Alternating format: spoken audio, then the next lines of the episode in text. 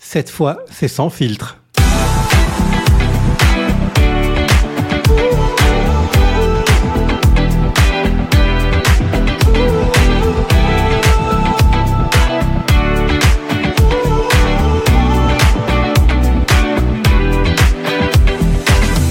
Pour ce nouvel épisode, j'avais envie de bousculer un peu le format classique de Déco Café en abordant un sujet que beaucoup prennent grand soin à éviter, alors qu'il constitue l'un des marqueurs fondamentaux de ce que peut être la relation entre un décorateur d'intérieur ou un architecte d'intérieur et ses clients, bien au-delà de la perception que peut avoir la population en général de ces professions très récentes. Alors je vous le dis tout de suite, ça va un peu grincer des dents et même des oreilles parce que cette perception n'est pas toujours flatteuse ni valorisante. Et encore, j'ai édulcoré le propos. Je l'ai d'ailleurs tellement édulcoré qu'à ce stade, c'est plus de l'aspartame, c'est carrément du sorbitol. Les chimistes comprendront.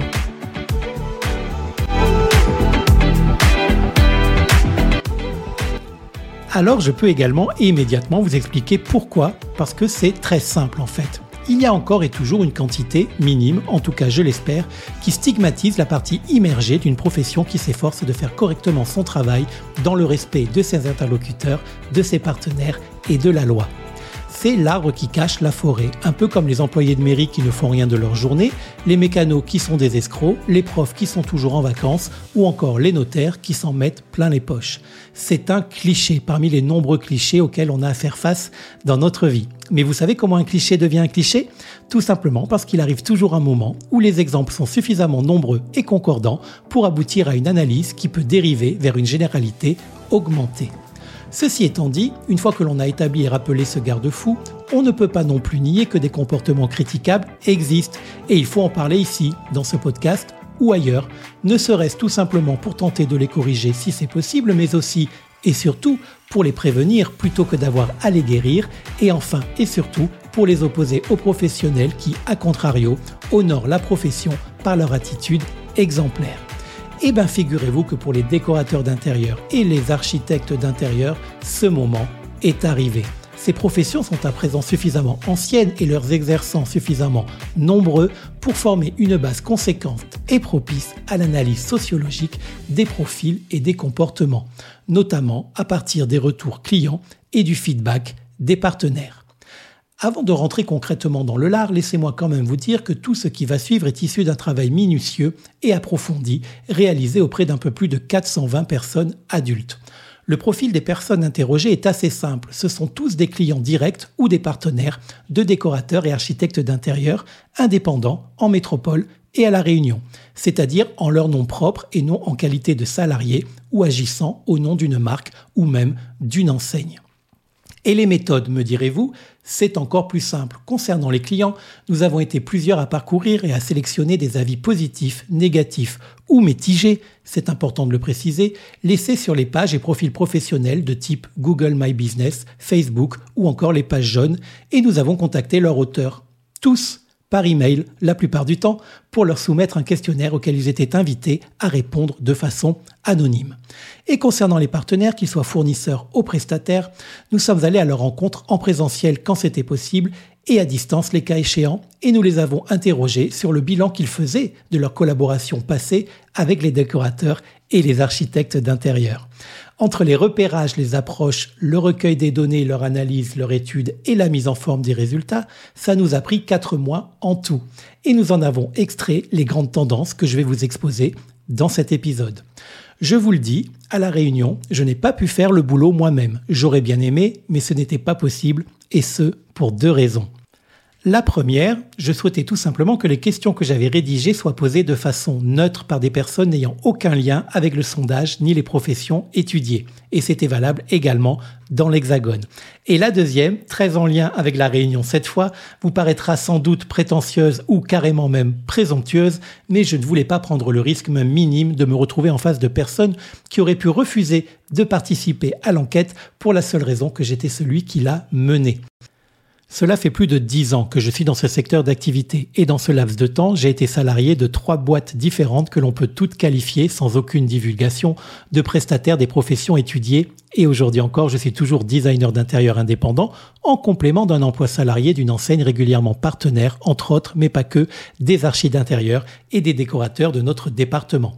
Autant vous dire que je connais beaucoup de prestataires, encore plus de clients et bien évidemment pas mal de confrères. Difficile dans ces conditions de poser moi-même les questions et difficile pour les personnes interrogées d'y répondre, on va dire entre guillemets, normalement.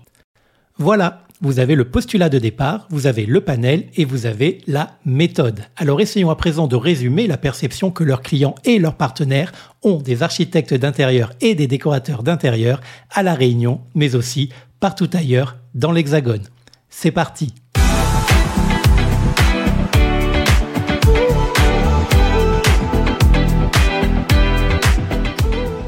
Tout d'abord, et ça ce n'est pas nouveau, les clients et même certains prestataires ne savent pas faire la différence entre un architecte d'intérieur et un décorateur d'intérieur. Alors, nous avons eu l'occasion de le voir à plusieurs reprises depuis le lancement de ce podcast, c'est vrai que la frontière va de très hermétique à très poreuse en fonction des uns et des autres entre ces deux professions. Mais les personnes interrogées indiquent clairement que dans la plupart des cas, leur premier contact avec un professionnel de la transformation de l'habitat n'a pas été l'occasion d'une présentation de leur métier, même sommairement. Rien d'étonnant donc à ce que les clients continuent de penser qu'il n'y en a pas vraiment ou encore qu'il n'est pas important d'en parler dans la phase de présentation. Et pourquoi cela, à votre avis? Eh bien, soit les professionnels eux-mêmes pensent que les métiers tendent à se ressembler de plus en plus et qu'il n'y a donc pas matière à embrouiller le client en faisant un distinguo entre les deux. On a tellement de sujets à aborder avec ses clients que celui-ci peut très bien passer à la trappe. Soit au contraire, parce que les professionnels la reconnaissent justement cette différence et qu'ils ont peur qu'en l'évoquant avec lui, le client se rende compte qu'il n'a peut-être pas fait appel aux bonnes compétences pour son projet de transformation. Ou même que l'un risque de lui coûter plus cher que l'autre. Alors que ça aussi, nous l'avons déjà vu, ce ne sont pas les prérogatives du designer qui font le coût d'un projet, mais bien les actions à réaliser pour le finaliser. Ce que fait ressortir ce premier item en tous les cas est que lorsque l'on conjugue le flou législatif existant sur l'encadrement de l'une ou l'autre de ces deux professions à l'absence d'éclaircissement qui pourrait être apporté par le professionnel lui-même, eh bien on assiste à un renforcement de la méconnaissance de la profession, là même où l'on se trouve justement. Et c'est ça qui est paradoxal dans un secteur d'activité où tout doit être justement et particulièrement clair du début à la fin de la collaboration et forcé de constater que ça ne l'est pas, et ce, que l'on soit de la team, il n'y a pas de différence entre les deux métiers, ou de la team, ces deux professions n'ont absolument rien à voir entre elles. Il y a donc encore une belle marge de progression pédagogique en la matière, et tant que ce sera le cas, la confusion pourra continuer à servir de terreau aux dérives en tout genre. Dans ce même contexte, mais sur un sujet bien différent, on notera également que 60% des personnes interrogées indiquent que le décorateur ou l'architecte d'intérieur ne leur ont jamais parlé des assurances obligatoires au moment de contractualiser la collaboration, ou en tous les cas pas suffisamment clairement pour que les clients s'en souviennent, qu'il s'agisse de celle du client ou de celle du professionnel d'ailleurs, et même qu'aucune mention n'en est faite dans les écrits signés entre les deux parties. Ça, c'est aberrant. Mais nous traiterons ce sujet dans un futur épisode spécial assurance. Premier constat, donc, la profession entretient le flou sur ses aptitudes, ses prérogatives, ses capacités, ses compétences. Quatre mots de vocabulaire qui ont tous un sens bien différent et particulier. Et malgré cela, on continue dans le paradoxe. La majorité des personnes rencontrées reconnaissent avoir un excellent feeling et un vrai sentiment de confiance avec le décorateur ou l'architecte de l'intérieur lors des premiers échanges, et ce, indépendamment de ce que la collaboration a pu devenir par la suite, en réussite comme en déception. Sans doute que les décorateurs et les architectes d'intérieur font partie de ces professions au charme fou qui savent rassurer et séduire, avec, si c'est de la poudre aux yeux, tous les risques que ça peut entraîner pour les clients, leurs travaux et leur logement. En effet, comme dans beaucoup d'autres domaines, le discours est un pilier porteur très important pour vendre ses compétences et, in fine, ses prestations, quitte à en faire des caisses et à en rajouter, notamment pour faire la différence dans l'offre foisonnante que ce métier propose désormais. Les architectes d'intérieur et les décorateurs d'intérieur savent bien parler en général. Ils savent aussi parfois noyer le poisson quand c'est nécessaire ou en tout cas quand ils le jugent utile, dire au client ce qu'il a envie d'entendre ou même l'écraser sous une personnalité très attachante au mieux et jusqu'à étouffante et exécrable dans une certaine minorité de cas. Une toute petite minorité de cas, mais j'en parle parce que certains, lors de l'étude, ont jugé bon de le mentionner. Et c'est ce qui m'a le plus marqué dans l'analyse des retours clients et prestataires l'image assez négative qu'une certaine catégorie de professionnels de la transformation intérieure renvoie par leur attitude avec pour conséquence évidente un discrédit qui ne doit surtout pas devenir général et être pris pour argent comptant. Car je le répète, ce dont on ne parle jamais, ceux, C-E-U-X, dont on ne parle jamais, sont ceux qui bossent correctement pour eux, bien sûr, mais aussi pour la satisfaction de leurs clients plus que pour la leur. Mais hélas, j'ai découvert, bien malgré moi, et bien que non majoritaires, ils sont quand même trop nombreux ceux qui font du mal à la profession, alors qu'indépendamment de leur comportement, ils peuvent néanmoins réaliser un bon travail, voire excellent à côté de ça. Mais à quel prix? Car oui, chers confrères et chers consoeurs, la satisfaction client, vous le savez pour la plupart, tout comme la vôtre, ne doit pas se faire à n'importe quel prix et surtout pas au détriment de vos collègues qui ont ensuite un mal fou à redorer le blason du métier après votre passage.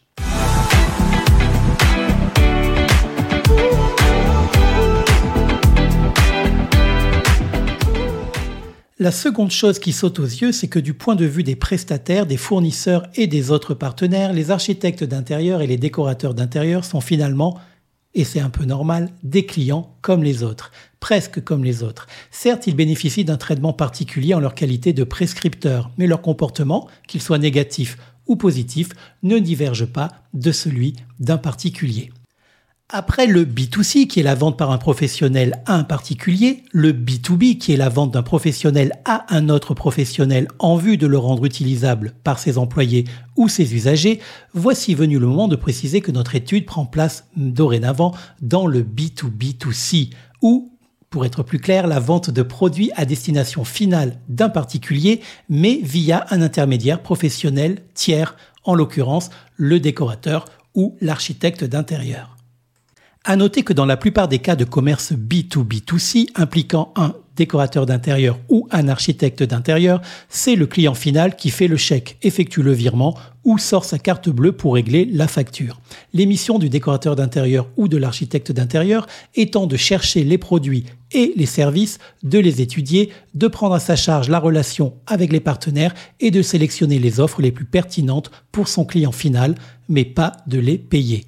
Sauf dans des cas très rares où l'archi ou le décorateur peut recevoir de son client la mission d'achat de biens et de services ainsi qu'un budget global qui devra utiliser dans ce sens pour le compte de ce dernier. C'est rare parce que c'est une charge et une responsabilité supplémentaire pour le designer d'intérieur qui le font entrer de facto dans une réglementation supplémentaire, notamment d'achat-revente avec des charges fiscales inhérentes complémentaires pour son entreprise.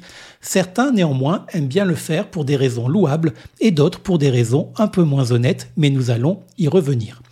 En leur qualité de clients professionnels intermédiaires, donc, les architectes d'intérieur et les décorateurs d'intérieur peuvent avoir les mêmes travers que les clients particuliers. Sauf que ces travers nuisent à l'image du métier tout en étant soi-disant cautionnés par l'intérêt du client. Un des reproches souvent faits aux designers par leurs propres clients avec plus ou moins de rancœur est le fait qu'à partir du moment où ils lui confient une mission de transformation, celui-ci vampirise complètement le projet en allant, dans les cas les plus extrêmes, jusqu'à interdire toute initiative d'écho au client lui-même sous le prétexte que lui ou elle a la connaissance, la vision globale et la maîtrise totale du projet dans sa globalité. Je sais que ça paraît gros, mais je vous assure que c'est la vérité et que ça existe. Certaines personnes interrogées n'hésitant pas à dire que les décorateurs avec qui ils ont travaillé, pardon, qu'ils ont fait travailler, souffraient du syndrome de la grosse tête. En gros, les archives d'intérieur et les décorateurs ont tendance à se la péter grave et souvent sans grande compétence, ni expérience, ni résultats probants pour le justifier d'ailleurs. Alors c'est vrai, je n'ai pas peur de le confirmer, il y en a quelques-uns qui se la racontent vraiment trop, mais sans minimiser ce ressenti particulier, je voudrais quand même à ce sujet équilibrer un tout petit peu les forces en rappelant que les décorateurs, tout comme les archives d'intérieur, sont avant tout des êtres vivants comme les autres, et qu'à ce titre, ils n'empruntent souvent que des portes laissées ouvertes. Ce que je veux dire, c'est qu'il ne faut pas se laisser impressionner par une profession ni un statut, mais plutôt des compétences. Si vous laissez entendre à votre prestataire qu'il est votre sauveur et qu'il a de surcroît une forte proportion à se croire extraordinaire, alors il y a fort à parier qu'il ne va pas vous contredire. Bien au contraire, n'oubliez jamais que chez vous, ce sera toujours chez vous. Et qu'en ça, vous devez garder les rênes. C'est vous le client et c'est lui l'exécutant. Vous le payez pour obtenir un résultat Et pour obtenir ce résultat, il doit mettre en œuvre des moyens. Des moyens et un résultat que vous aimez et non pour qu'il se fasse plaisir et flatte son ego en vous imposant ses choix. Voyez-le comme votre jardinier ou votre coiffeur et vous verrez, ça aide. Mais je comprends tout à fait ce sentiment de la part des clients, d'autant qu'il est confirmé par beaucoup de fournisseurs et de prestataires de services, dont certains insistent même en disant ne plus en pouvoir de la suffisance et du dédain de certains architectes d'intérieur et décorateurs concernés, et là je cite, il n'hésite pas à les prendre pour des larbins tout en ne manquant jamais de les snober et de les prendre de haut, loin du cadre de la plus simple relation humaine et de respect. Bon, ok, là j'avoue, je lisais en même temps, j'ai pris la pire des réponses, mais elle a le mérite d'être claire. D'autres sont moins véhémentes, mais je vous assure qu'elles disent, en substance, exactement la même chose. Et de rajouter, je cite toujours, ils nous en demandent aussi beaucoup, notamment beaucoup de travail qui logiquement devrait être le leur, pour au final très peu de retour sur nos efforts et en faisant croire à leurs clients que ce sont eux qui ont fait le boulot. Et ce constat, on le fait dans l'Hexagone comme à la Réunion. Et ça, moi, j'ai pu le vérifier de façon répétée. Vous n'imaginez pas la quantité de travail qui est réalisé par les prestataires et les fournisseurs et que beaucoup de décorateurs et d'architectes d'intérieur reprennent à leur compte en faisant croire à leurs clients que c'est leur ouvrage. Meilleur exemple pour illustrer cet état de fait, la fourniture de mobilier, domaine qui, comme vous le savez, je connais très bien, et qui passe par un acte qui a l'air très simple, la réalisation d'un devis. D'ailleurs, il n'y a pas que la vente de mobilier qui passe par un devis, mais comme je prends l'exemple de la vente du mobilier, je prends l'exemple des devis de mobilier. Mais qui en réalité, ce devis est bien plus complexe et technique à réaliser qu'en apparence. Le devis, comme un APS, un APD, un plan ou un rendu photoréaliste est un document dit livrable. Mais tout comme les documents cités juste avant lui, ce n'est que la formalisation palpable remise au demandeur d'un travail de recherche, de vérification technique, de tarification, de connaissances et de maîtrise. Sauf que dans le cadre d'un projet faisant appel à un architecte d'intérieur ou à un décorateur d'intérieur, l'APS, l'APD, le plan 3D ou le visuel est réalisé par le décorateur ou l'archi d'intérieur et remis à destination du client final, là où le devis est transmis par le fournisseur ou le prestataire la plupart du temps au décorateur qui en fera ce qu'il en a décidé, comme le reprendre à son compte tel quel, en l'ajoutant aux actions qu'il a réalisées pour vous, le transformer ou même le majorer tarifairement, pratique fréquente notamment en cas d'acte d'achat-revente, pour prendre une petite marge supplémentaire au passage. Et parfois même, il n'en fera rien, au mépris le plus total du travail qu'il a demandé au prestataire. Savez-vous par exemple que sur un projet d'envergure, un devis peut demander le concours d'une équipe allant jusqu'à trois personnes pour le réaliser et jusqu'à plusieurs heures de travail.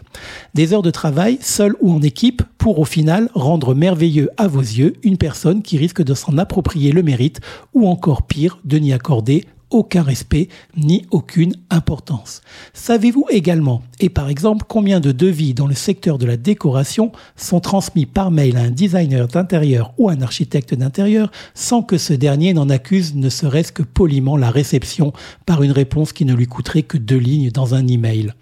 76%, chers auditeurs. Non, vous ne rêvez pas. Plus de 7 mails sur 10 contenant un devis demandé par les architectes d'intérieur et décorateurs d'intérieur, fruit d'un travail de connaissance, de recherche, de vérification, de pertinence et de tarification qui a pu prendre des heures, n'est pas ne serait-ce que remercié par son destinataire. Et le pire, parce que vous connaissez l'une de mes phrases préférées, le pire n'est jamais décevant, c'est que si vous avez l'outrecuidance d'en faire gentiment la remarque à votre interlocuteur, on vous répondra, il vous répondra, dans certains cas, les pires, mais de quoi vous plaignez-vous? Faire des devis, c'est votre travail. En vous demandant des devis, je vous fais bosser eh ben non, cher décorateur d'intérieur et architecte d'intérieur malpoli et présomptueux. Le travail d'un prestataire n'est pas de vous faire des devis, comme le vôtre n'est pas de faire des devis non plus, ni des visuels 3D. Votre travail, c'est de vendre une prestation et pour cela, certes, vous réalisez des actions, mais ces actions ne sont pas le cœur de votre métier. Ce sont des tâches qui mènent à un objectif supérieur. Vous, vous faites des livrables fruits d'un immense travail, je le reconnais et je suis bien placé pour le savoir, uniquement parce que vous n'avez pas d'autre choix pour réaliser les transformations des lieux de vie de vos clients. Alors comprenez et respectez le fait que le travail de vos prestataires est de vendre des services et des biens pour vous aider à réaliser ces missions et pas de dresser des devis comme activité Et reconnaissez aussi que vous êtes friand de l'expertise des prestataires pour vous rendre les tâches plus faciles et plus rapides. Alors pourquoi ne pas le leur témoigner avec un peu plus de respect? Parce que si les devis étaient un travail, ils seraient rémunérés. Et si la réalisation de devis était rémunérée, alors les devis seraient payants. Et attention, petit tacle, comme certains de vos livrables, à vous que vous n'hésitez pas à facturer, sur le dos parfois des prestataires et des fournisseurs. Mais c'est vrai que si les devis étaient payants, vous en demanderiez sans doute un peu moins, ou en tout cas à moins de prestataires en même temps, et que sans doute vous affineriez un peu plus vos demandes pour cibler plus précisément vos besoins avant de demander à un prestataire de faire également le sourcing pour vous. Arrêtez de confondre devis et shopping list, et surtout arrêtez de leur demander un devis alors que vous savez très bien que le délai de livraison annoncé ne sera pas accepté par votre client à quoi ça sert, franchement Surtout quand on sait qu'entre le moment où on vous a transmis un devis et celui où, si vous daignez le faire, vous répondez, il s'est bien souvent écoulé plus de temps que le délai de livraison soi-disant si inacceptable. Petite parenthèse au passage, si ce sont des produits en stock que vous souhaitez pour vos clients, ne demandez des devis qu'aux fournisseurs qui en ont, et point barre. J'aimerais pour finir sur ce point, et avant d'en aborder d'autres tout aussi croustillants, proposer à vous, les auditeurs, un petit jeu de l'esprit. Imaginez, dans un coin de votre tête, un monde où les architectes d'intérieur et les décorateurs d'intérieur n'existent pas. Pour certains, ça va être très facile. C'est bon? Vous avez la scène? Ok, gardez-la de côté, on va s'en resservir très vite. À présent, dans un autre coin de votre tête, imaginez cette fois un monde où ce sont juste les fournisseurs d'objets, d'accessoires, de déco, de mobilier et de services de travaux qui n'existent pas. Vous l'avez aussi? C'est bon? Ok, alors voici ma question. Dans lequel de ces deux mondes insoutenables serait-il, selon vous, le plus difficile de réaliser des travaux de transformation de l'habitat et de s'équiper en mobilier et en accessoires de déco? Également, quel acteur serait logiquement le mieux placé pour se la raconter finalement? Qui a le plus besoin de qui? Et lesquels méritent très logiquement autant de respect que les autres, et notamment de la part des autres? Eh oui, c'est pas facile, hein je n'entends évidemment pas votre réponse, c'est la limite du podcast, mais je la lirai sans doute dans vos commentaires. En ce qui me concerne, c'est sans appel, sans prestataire ni fournisseur, il n'y a pas de décorateur.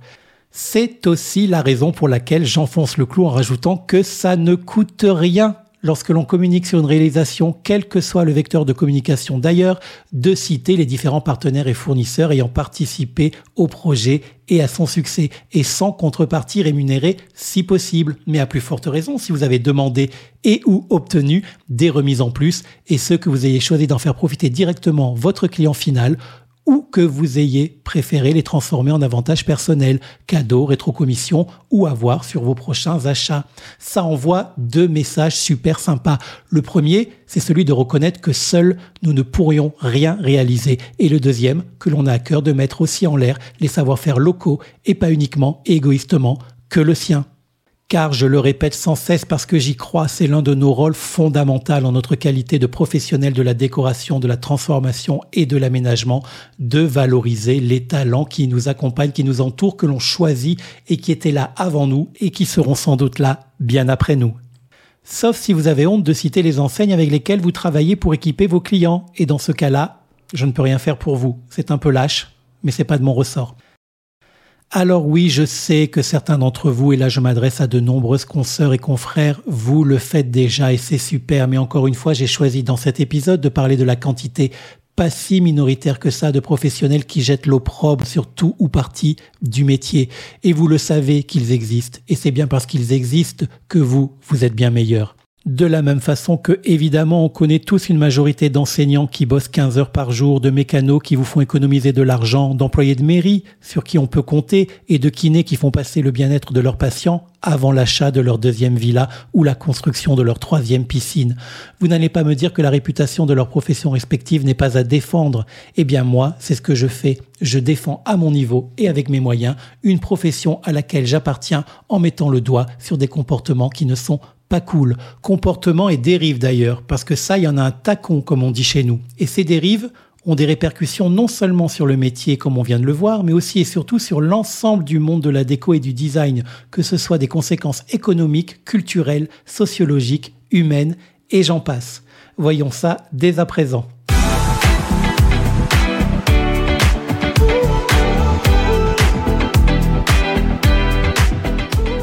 Pour moi, le plus grand effet pervers entretenu par une bonne partie de la profession est la glorification et l'encouragement de la décoration low cost et de la fast déco. Aujourd'hui, on ne compte plus le nombre d'installations d'enseignes de décoration et de mobilier bas de gamme, ni inévitablement celui des enseignes de qualité qui disparaissent. C'est devenu une suprématie du pas cher, une Ikeaisation du design d'intérieur.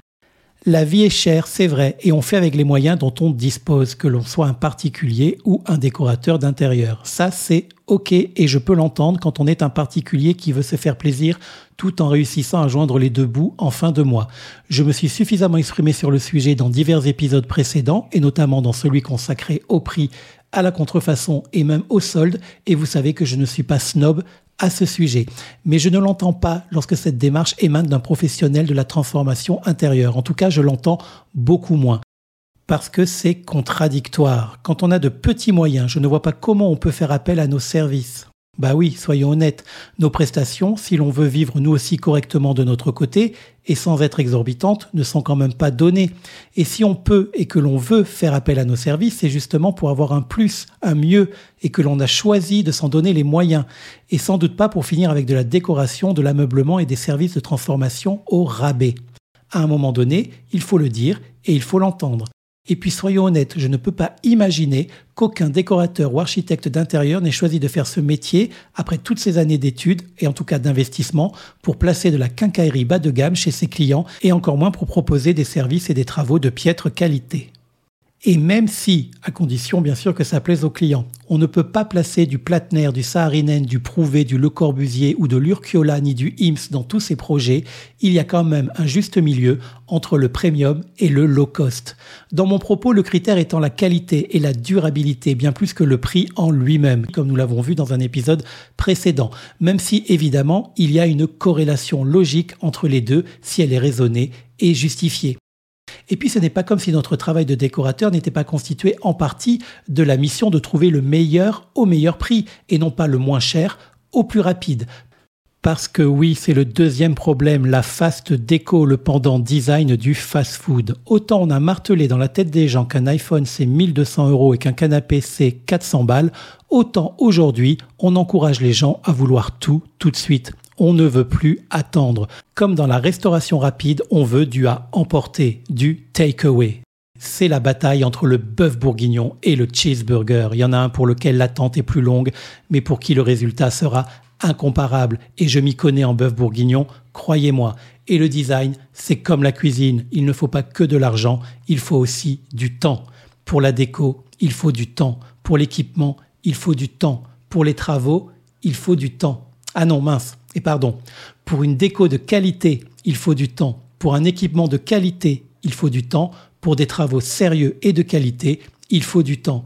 Et ce, que vous habitiez à deux pas ou à dix mille kilomètres du fournisseur. Et c'est notre rôle d'accompagner les clients dans la compréhension et surtout dans l'acceptation de ce paramètre inévitable. Parce que le temps, c'est ce qui permet d'étudier et de réfléchir. Le temps, c'est ce qui permet de bien faire les choses. Le temps, c'est ce qui permet de budgétiser. Le temps permet d'avoir plus facilement ce que l'on veut et dans tous les cas, bien plus que ce que les seuls stocks disponibles à côté de chez vous ont à vous proposer ou à vous imposer notamment là je fais référence à la personnalisation. Le temps ça permet de comparer les prix et la qualité. Le temps ça permet aussi de sourcer les meilleurs tarifs parce que lorsque l'on est pressé, on est tenté d'acheter même plus cher quelque chose qui le serait moins avec un peu plus de patience ou carrément quelque chose qui est dispo mais par dépit parfois bien loin de ce que l'on souhaitait réellement acquérir au départ. Bref, il faut du temps. Et qui a du temps pour faire tout ça? Et qui l'on paye pour faire tout ça? Ben le décorateur, l'architecte d'intérieur, c'est son boulot. Il n'est pas là pour faire des devis.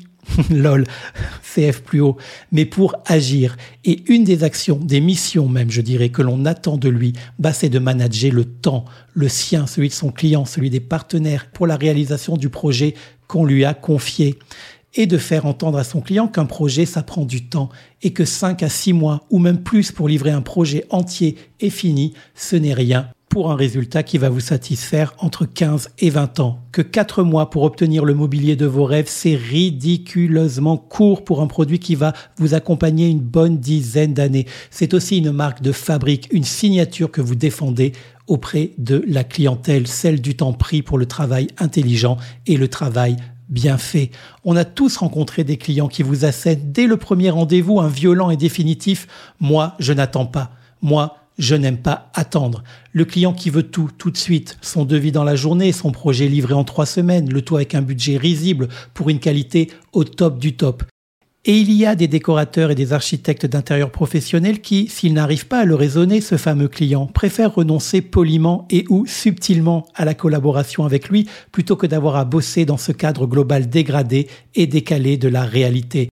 À La Réunion, comme on l'a déjà vu, et plus encore qu'en Hexagone, on connaît bien cette contrainte de temps avec notre petit caillou merveilleux, mais situé à plus de 9000 km du continent européen, alors que c'est à ce marché qu'elle est rattachée. Mais vous savez, les clients aussi ont leur part de responsabilité, qu'ils soient particuliers, professionnels, privés, publics ou institutionnels. Ça me fait toujours rire les gens qui s'offusquent ou qui font mine de s'étonner lorsqu'on leur annonce qu'un chantier ne se livre pas en deux semaines et qu'un matériel sur commande, ça met minimum deux mois à arriver sur notre île alors qu'ils habitent à La Réunion depuis 20 ans ou même qu'ils y sont nés. Et ce sont les mêmes qui pourtant ont connu, jusqu'à il n'y a encore pas si longtemps, les magazines ou les films de cinéma qui arrivaient parfois six mois après leur sortie en métropole, qui acceptent de payer leur voiture 30% plus cher qu'en hexagone et de la recevoir au bout de quatre mois, de payer leur abonnement Internet et leur bouquet de chaînes TV deux fois plus cher que dans l'hexagone, d'avoir une Netflix ou Disney ⁇ bien après la France continentale. Bref, vous l'avez compris, c'est un paradoxe, parfois hypocrite et en tous les cas contradictoire. Pourquoi n'accepterait-on pas du business et du commerce des biens et des services de transformation et de décoration intérieure les mêmes pratiques que celles de tous les autres secteurs d'activité? C'est une question d'éducation du marché, tout simplement. Il faut apprendre à sa clientèle à accepter les contraintes que l'on vient de passer rapidement en revue, comme ont su le faire les concessionnaires automobiles, les fournisseurs de services multimédia ou le secteur du BTP. Et pour ça, il nous faut quoi? Du temps, parce que notre secteur à nous, il est jeune, bien plus que les corps de métier auxquels je viens de le comparer. Et en attendant, il ne faut pas regarder passer les trains comme le font les vaches. Il faut agir parce que lorsque je parle d'éduquer le marché, ce n'est pas que informer la clientèle, c'est aussi inviter les partenaires et les prestataires à continuer les efforts entamés pour améliorer la situation, en généralisant le plus souvent par exemple et quand c'est possible les tarifs métropole sur le territoire local, en arrêtant de se sucrer sur le dos du coût du fret et en proposant une offre tarifaire plus large entre le bas de gamme et le luxe. Et encore, il n'y a pas vraiment d'offre de luxe à La Réunion, ou très peu, si ce n'est peut-être en automobile et effectivement en mobilier chez certains fournisseurs bien précis. Si je dis ça, c'est parce que nous en avons déjà parlé dans un épisode précédent. Il y a une différence entre le prix et la valeur, et que ce n'est pas parce que quelque chose est ressenti comme cher que c'est forcément du luxe. Bref, tout le monde peut et doit participer au chantier. Le mot est bien choisi. Les clients comme les prestataires et les architectes d'intérieur comme les décorateurs. Et surtout d'ailleurs les décorateurs et les architectes d'intérieur. En arrêtant de jouer le jeu du low cost et du prêt à décorer. En arrêtant de se faire plaisir en faisant son petit marché sur Internet tout en pensant qu'on va pouvoir sourcer ça et vous le fournir en 15 jours et râler en plus quand on a l'audace de s'excuser sur le fait que ce ne sera pas possible. Surtout si vous savez clairement et dès les débuts que c'est au moins cher et au plus rapide que de toute façon vous allez vous fournir. Arrêtons tant qu'on y est de demander en plus des devis inutiles de vous trouver la perle rare, genre le fameux mouton à cinq pattes que votre client n'aura ni les moyens ni la patience de s'offrir. Vous lui faites perdre son temps ainsi que celui du prestataire ou du fournisseur et 9 fois sur 10, c'est peine perdue. D'ailleurs, moi je trouve que si le low cost c'est votre truc, vous devriez assumer totalement votre ligne directrice en sourçant directement vos produits sur les sites internet et auprès des fournisseurs de produits qui correspondent, mais carrément depuis vos moodboards. Comme ça, vos DQE, vos DCE et vos shopping lists seront cohérents du début à la fin. Parce que c'est ça le truc que certains aiment bien faire aussi, vendre des rêves et livrer du bas de gamme. En gros, vous faites un moodboard ou un rendu 3D avec du Dior maison et vous livrez du et pardon pour J'étais bien content qu'ils existent quand j'avais 18-20 ans. Et après, on s'étonne que les clients pensent que n'importe quel canapé vaut 800 balles.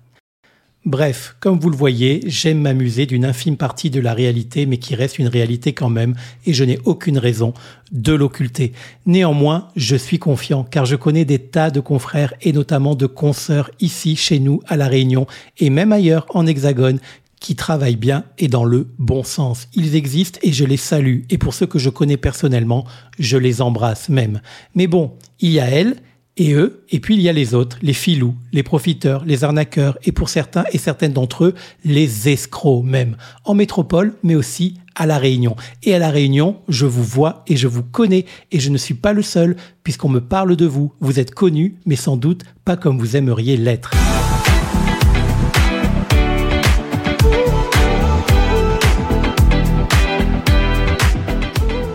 Mais reprenons de la hauteur pour revenir à l'étude de façon plus générale et terminer avec le dernier point au sujet des combines et des arnaques de certains décorateurs et architectes d'intérieur. Les fameux du début là, celles et ceux qui plombent notre réputation alors que nous on n'arrête pas de faire des efforts pour honorer le métier. On les a repérés depuis longtemps, vos petites combines et vos arrangements plus ou moins discrets et bancals avec la réglementation. Ceux qui bossent sans assurance adéquate, voire sans assurance du tout, ceux qui vendent du faux, de la contrefaçon donc à leurs clients et qui font croire que c'est du vrai dans le cadre de l'achat-revente et qui, de fait, empochent la différence de prix. Là, dans la catégorie on arnaque les clients en les prenant pour des imbéciles, je crois qu'on peut difficilement faire mieux. Ceux qui exigent des remises sur les services et fournitures dont ils profitent personnellement sans en faire profiter les clients les rémunérations complémentaires comme les rétrocommissions qui consistent à faire acheter le mobilier par son client, mais à recevoir en tant que prescripteur le retour d'un pourcentage de cette somme en guise de remerciement, en gros. Donc votre décorateur, vous le payez deux fois. Et en plus, votre décorateur, il va choisir toujours le même fournisseur ou en tout cas toujours celui qui lui donnera la plus grosse rétro-commission. Finalement, il va mettre toujours le même mobilier partout. Les intéressements de la part des agences immobilières sur la vente ou la location d'un bien après un home staging, agence immobilière qui n'étant pas philanthrope répercute forcément cette commission sur le montant des loyers ou de l'achat de la maison ou de l'appartement. Et le fait de ne faire travailler uniquement que sa famille ou ses amis en leur qualité de fournisseur ou d'entreprise de services et de travaux.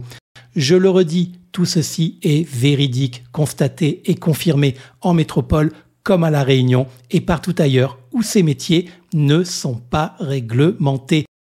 Car oui, c'est le troisième et dernier problème évoqué dans cet épisode spécial. Il n'y a pas de réglementation sur les professions d'architectes d'intérieur et de décorateurs d'intérieur. Du coup, eh ben, ils font ce qu'ils veulent. Vous vous rappelez au début des gens qui n'empruntent que les portes ouvertes? Eh ben voilà, on y est. Ce qui fait que, mis à part la vente de faux, qu'on le fasse ou pas passer pour du vrai, ainsi que le fait de travailler sans assurance obligatoire, le reste n'est pas illégal puisqu'il n'y a pas de loi. Du coup, on ne va pas toujours faire porter la responsabilité sur les mêmes acteurs, même si, in fine, le perdant, c'est toujours le client. Ici, c'est l'État qui doit vite légiférer, parce qu'on est en train d'assister à du grand n'importe quoi. Il semblerait qu'ils y travaillent avec acharnement, et depuis longtemps peut-être un peu trop.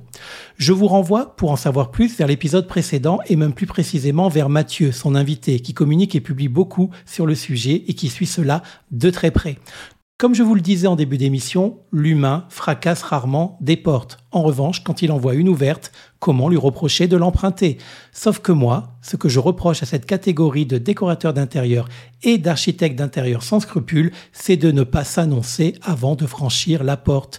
Ok, tu as le droit de faire certains trucs. En France, tant que ce n'est pas interdit, c'est que c'est possible. Mais un peu d'honnêteté et de déontologie. Sois franc avec ton client. Dis-lui que son fauteuil est un faux. Dis-lui que le chef de chantier, c'est ta sœur. Dis-lui que tu touches une commission pour placer dans ton projet du mobilier de chez Dis-lui que tu as eu des remises sur les biens et les services préconisés et que tu les as gardés pour toi parce que, comme ça, tu lui factures moins cher ta prestation, mais tu as quand même un revenu décent. Parce que ce n'est pas facile de vivre sur des revenus de décorateur. Parce qu'en plus de ne pas être encore illégal, certaines de ces pratiques peuvent être motivées dans l'intérêt du client. Bah oui, c'est ça qui est fou. Bref, un peu plus de transparence et d'éthique dans les pratiques devrait aider à redorer l'image de ces professions qui s'installent à peine. Sinon, nous allons nous tirer une balle dans le pied. Moi, je comprends certains architectes qui dénigrent un peu notre existence. Ce n'est pas parce qu'ils nous aiment pas. La plupart sont bien contents même que nous existions, parce que le boulot que l'on fait n'est pas tellement rémunérateur à leur échelle. Et en plus, pour la plupart, ils n'aiment pas trop le faire. C'est vrai qu'on n'a pas fait 5 à 7 ans d'études pour aller trouver le vase qui ira parfaitement dans le salon de Madame Payette. Sauf que pour Madame Payette, c'est important. Donc nous, on existe pour ça aussi. Tout ça pour dire que ce sont quand même un peu les architectes qui nous ont inventés, pour ainsi dire. En tous les cas, c'est mon avis. Et eux, ils ne peuvent pas se permettre toutes ces dérives parce que leur métier est hyper réglementé, contrôlé et sanctionné par l'État tout au long de la formation et des années d'exercice.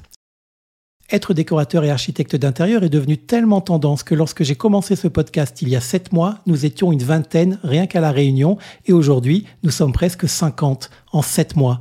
Bon, moins ceux qui ferment ou qui revendent leur boîte pour X raisons, mais surtout parce que c'est difficile comme métier et surtout c'est difficile d'en vivre. Ou ceux qui se la font fermer, on commence à le voir ça aussi. Hélas. Avant, il y avait de la place pour tout le monde. C'est ce que l'on entendait un peu partout. On s'entend tous bien. Bah oui, à 20, ça passe encore, mais à 50, on fait comment? La démographie de la Réunion n'est pas aussi fulgurante que le cycle de reproduction des décorateurs et des architectes d'intérieur. Et la réponse est dans la question. On s'entend tous bien tant qu'il y a de la place pour tout le monde, mais dès que la concurrence est réelle, on commence à voir les langues se délier. Les difficultés inhérentes à la profession feront le tri. L'exigence des clients fera le tri, surtout s'ils sont bien renseignés et protégés. Jolie façon de dire que les mauvais ne survivront pas. La probité des professionnels aussi et surtout fera le tri mais c'est aussi à nous de le faire en interne. Et là, je m'adresse pour finir à toutes celles et ceux qui ne se sont pas reconnus dans cet épisode, ceux qui ne laissent pas le stock disponible choisir pour eux et pour leurs clients, ceux qui font de la décoration plutôt que de la déstockation, ceux qui préfèrent le bœuf bourguignon au cheeseburger de la phase déco, ceux qui n'aiment pas mettre toujours les mêmes produits et les mêmes motifs chez leurs clients, celles et ceux qui tout simplement écoutent leurs clients ceux qui râlent d'avoir autant travaillé et investi pour au final se retrouver n'être qu'un simple personal shopper de produits en rayon, ceux qui sont conscients que s'il n'y a pas de fournisseurs et d'entreprises de la transformation à nos côtés, alors on ne peut pas briller, ceux qui ont à cœur de mettre en l'air les savoir-faire locaux, ceux qui n'utilisent le bas de gamme qu'après avoir exploré toutes les autres pistes et qui préviennent leurs clients que les prix bas, la qualité, l'authenticité et la disponibilité rapide sont quatre objectifs très difficiles à harmoniser de concert. Ceux qui savent que leur plus grande force est l'anticipation et tentent d'en convaincre leurs clients.